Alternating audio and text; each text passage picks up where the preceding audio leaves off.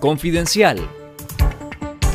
Esto es Confidencial Radio, las noticias con Carlos Fernando Chamorro y los periodistas de Confidencial y esta semana.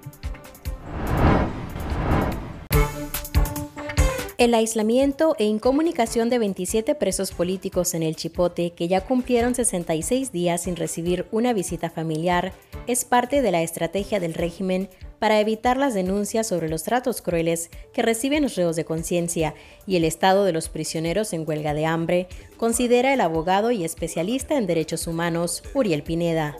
Desde mediados de septiembre, los presos políticos Dora María Telles, Miguel Mendoza, Roger Reyes e Irving Larios mantienen una huelga de hambre demandando el cese del régimen de aislamiento y tortura. Para el jurista, las acciones de resistencia y valentía que puedan emprender los presos políticos desde el interior de las cárceles puede alentar el temor principal del régimen, algún brote de protesta o algunas acciones a lo externo de las cárceles del régimen.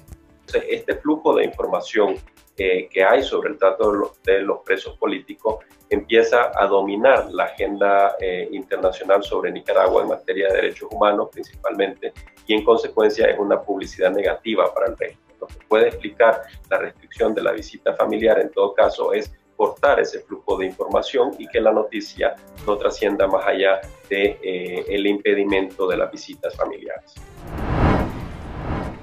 El ritmo de crecimiento de la economía de Nicaragua seguirá desacelerándose en 2023, pese a una leve mejora de las perspectivas del país de cara al cierre de 2022, sostiene la unidad de inteligencia de la revista The Economist en su informe más reciente, publicado en octubre. Factores externos como la recesión en Estados Unidos de finales de 2022 y principios de 2023 afectarán los sectores orientados a la exportación, especialmente la industria de la maquila, según la publicación. También se espera un periodo de precios elevados de las materias primas a nivel mundial por la guerra entre Rusia y Ucrania. La unidad de inteligencia proyecta que a finales de 2022 el crecimiento será de 3.5%, pero espera que entre 2023 y 2027 este sea de menos del 2% anual en promedio. La campaña electoral para las votaciones municipales del domingo próximo concluyó este martes sin mitines partidarios y con el Frente Sandinista sin competencia política.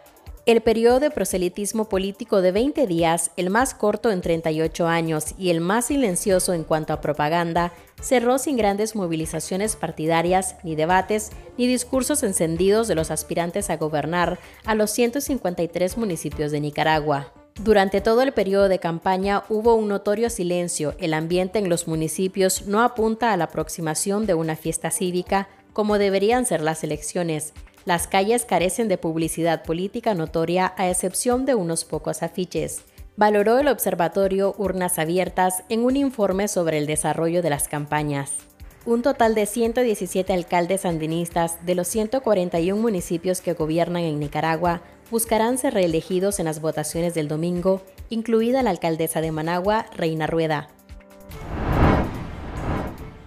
En nuestro canal de YouTube Confidencial Nica le recomendamos la más reciente edición de la Última Mirada News con Juan Carlos Sampié, titulada Aniversario de la Represión, la Reina del Sur de la Corte Suprema de Justicia, Happy Halloween.